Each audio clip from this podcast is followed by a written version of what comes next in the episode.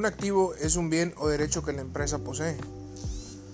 Los activos que una empresa posee se clasifican dependiendo de su liquidez, es decir, la facilidad con la que ese activo puede convertirse en dinero. Por ello, estos se dividen en activo fijo. Son los activos utilizados en el negocio y no adquiridos con fines de venta, como maquinarias y bienes o inmuebles. Activo circulante. Son activos que se esperan que sean utilizados en un periodo inferior al año, como las existencias.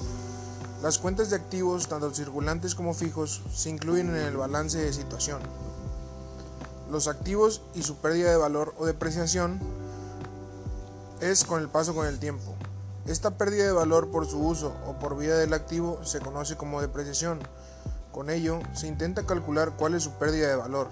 Cuando se da esta situación, se habla entonces de activo depreciable. Es importante destacar que no todos los activos son depreciables, únicamente en los activos fijos. También son conocidos como inmovilizados. Asimismo, el tiempo o el uso no son las únicas causas de su pérdida de valor. Puede deberse también a la obsolencia tecnológica. Pasivos. El pasivo se encuentra recogido en el balance de situación de la empresa según está recogido en el Plan General de Contabilidad y comprende las obligaciones actuales de la compañía que tienen origen en transacciones financieras pasadas. Las clasificaciones del pasivo, pasivo no exigible o fondos propios. Pasivo exigible son todas las deudas que la empresa posee frente a terceros como proveedores, bancos u otros acreedores. El pasivo exigible se divide a su vez en largo plazo o pasivo no corriente o fijo, que éste vence en un periodo superior a un año, o en corto plazo o pasivo corriente o circulante, y este vence en un periodo inferior a un año. El capital social de una empresa tiene una serie de funciones y características entre las que se incluyen la aportación debe tener lugar en el momento de la fundación de la sociedad. Más adelante es posible aumentarlo mediante la figura de ampliaciones de capital. La ampliación de capital suele llevarse a cabo en caso de deudas, para devolver las aportaciones a socios o aumentar las reservas. Mediante el capital social, la empresa ofrece una garantía a terceros ante situaciones de quiebra y liquidación de la sociedad. Además, en este caso, los socios podrán solicitar la parte aportada.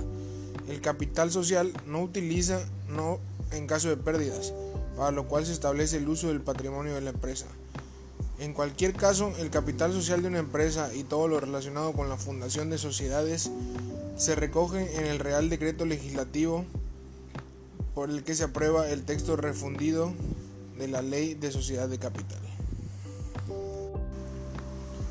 Capital real es el resultado de calcular la situación actual de la empresa en el momento de determinarlo.